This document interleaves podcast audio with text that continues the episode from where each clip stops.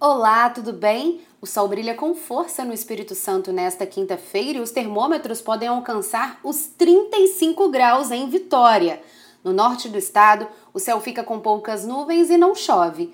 Na capital e no sul capixaba, algumas nuvens se formam no decorrer do dia e podem provocar pancadas de chuva entre a tarde e a noite por causa da aproximação de uma nova frente fria.